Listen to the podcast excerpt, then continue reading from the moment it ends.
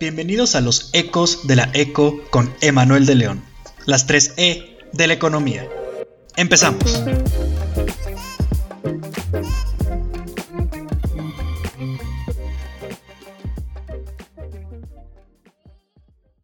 La pandemia detuvo la economía y obligó a las naciones a crear planes de contingencia para mantener la actividad económica a flote.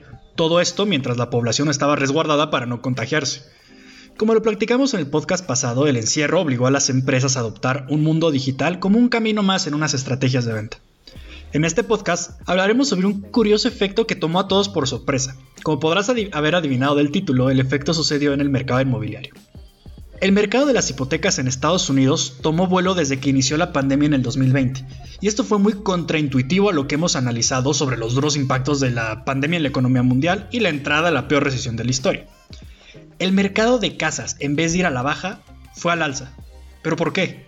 La respuesta fue por una estrategia de los bancos al bajar las tasas de interés hipotecarias, y esta baja generó un fuerte movimiento en la demanda. Las bajas tasas hipotecarias motivaron a las personas a refinanciar su deuda, los que ya tenían una hipoteca, y los nuevos compradores se motivaron a adquirir una casa con una hipoteca un poco más barata. Pero no es todo lo que sucedió. Hay varios efectos que alimentaron este círculo, y es un poco difícil de explicar en términos económicos, así que te voy a contar un par de historias. Empecemos con la historia de Tom.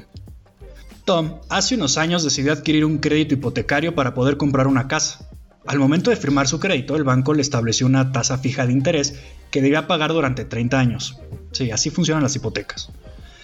Después de un par de años, la pandemia llegó y los bancos centrales anunciaron una disminución en tasas de interés como una estrategia para combatir la pandemia, y de la misma forma los bancos privados bajaron algunas de sus tasas de interés, entre ellas las tasas de interés del crédito hipotecario. Tom, al enterarse de esto, decidió ir al banco y pedir un refinanciamiento de deuda hipotecaria. Esto quiere decir que Tom pidió en su contrato que se le actualizaran las tasas a unas tasas bajas y pudiera gozar de pagar menos intereses que antes. Todo esto a muy grandes rasgos. Es evidente que en los contratos hipotecarios hay distintos tipos de rubros sobre las tasas de interés. Por ejemplo, están las tasas de interés autoajustables que se van ajustando conforme la tasa bancaria cambia y están las tasas de interés fija. Pero a muy grandes rasgos esto fue lo que hizo Tom. Ahora te voy a contar la historia de Jerry. Jerry vivía en una pequeña casa en la ciudad, la cual le quedaba cerca de su trabajo. Pero cuando la pandemia obligó a las empresas a implementar esta modalidad de trabajar en casa, Jerry se dio cuenta que su casa era pequeña y la única ventaja de dicha casa pues era que estaba cerca de su trabajo. Una mañana Jerry leyendo mis columnas Los ecos de la eco se enteró que los precios de las casas estaban subiendo. Entonces decidió vender su casa con el fin de irse a vivir a los suburbios y tener una ganancia. Jerry aprovechó el incremento en la cantidad demandada, que al final incrementó el precio de las casas, y así pudo vender su casa a un precio mucho mayor del que había pagado hace unos años. Con esta ganancia, Jerry fue al banco y al igual que Tom, decidió aprovechar las tasas de interés bajas en estos créditos hipotecarios y sacó una hipoteca. Esta hipoteca le permitió pagar su nueva casa en los suburbios a un menor precio, a una menor tasa de interés y además pudo dar un mayor enganche. Y la razón por la que te estoy contando la historia de mis amigos Tom y Jerry es para que entiendas lo siguiente. Las hipotecas con tasas bajas motivan a la gente a buscar una casa. El incremento en la cantidad demandada de casas sube el precio de las casas y esto motiva a otras personas a vender su casa a un mayor precio de la que lo compraron hace unos años para tener una ganancia.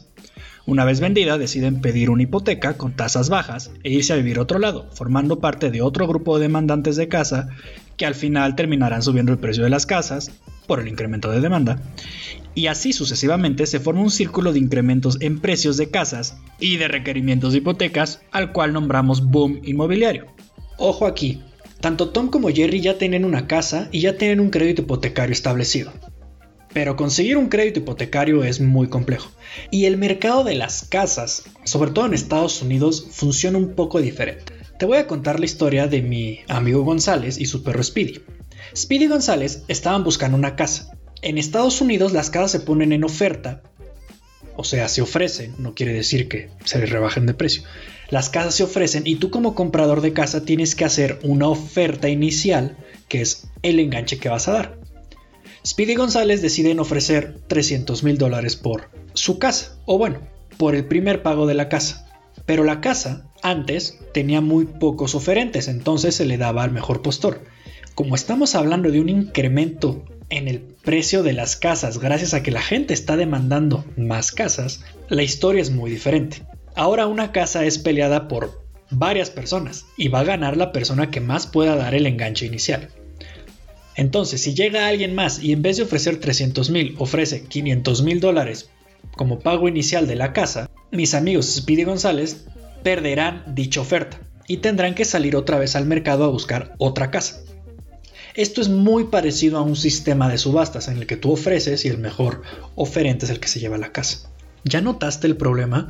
Speedy González ahorraron una cantidad para dar un enganche, un primer pago. Pero si alguien más llega y quiere la misma casa y puede dar un enganche mayor, Speedy González se van a quedar sin esa casa y tienen que salir y buscar otra casa. Y tienen que seguir el mismo proceso, hacer una oferta y esperar a que le acepten la oferta. Este boom inmobiliario es un poco curioso. Primero, por las bajas tasas de interés, la gente quiere casas. Esto ocasiona que suba el precio y de la misma forma incrementa la competencia, entonces no compites por la casa con una persona, sino con varias. Eso en sí ya es un problema, entre más competencia es más probable que pierdas la casa. Segundo, si tú ahorras una parte y das un enganche, es muy probable que lleguen personas con mayor capacidad adquisitiva, como lo es Jerry, que vendió una casa y generó una ganancia, y ganen la subasta inicial, porque simplemente ofrecieron más dinero de pago inicial y se llevaron la casa. Y este boom inmobiliario es un arma de doble filo. Por un lado, mis amigos Tom y Jerry se aprovecharon y pudieron uno refinanciar su deuda y el otro vender una casa a un mayor precio generando una ganancia para poder comprar una mejor casa. Pero por otro lado estaba Speedy González, que, dada la competencia que hay, ellos tienen que seguir buscando una casa hasta que al fin una oferta pegue.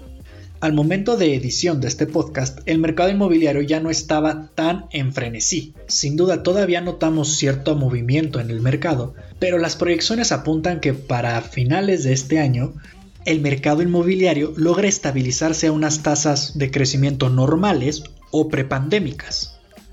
El efecto que les estoy platicando fue muy curioso porque nadie lo esperaba. Con una economía en recesión y la pandemia, lo que menos pensamos es que la gente iba a empezar a comprar casas, pero no fue hasta que lo vimos en retrospectiva que dijimos, ah, claro, tiene sentido. Y como estos efectos hay muchísimos, la economía es mover una variable y tratar de mantener todo constante, al menos eso nos enseñan. Pero en la realidad, al mover una variable, todo lo demás se mueve. Es imposible mantener todo lo demás constante. Y sí, tal vez estoy rompiendo uno de los pilares clásicos de economía, pero la economía real es un poco diferente a la economía que encuentras en los libros. Pero no te preocupes, para eso estoy yo, para explicártela.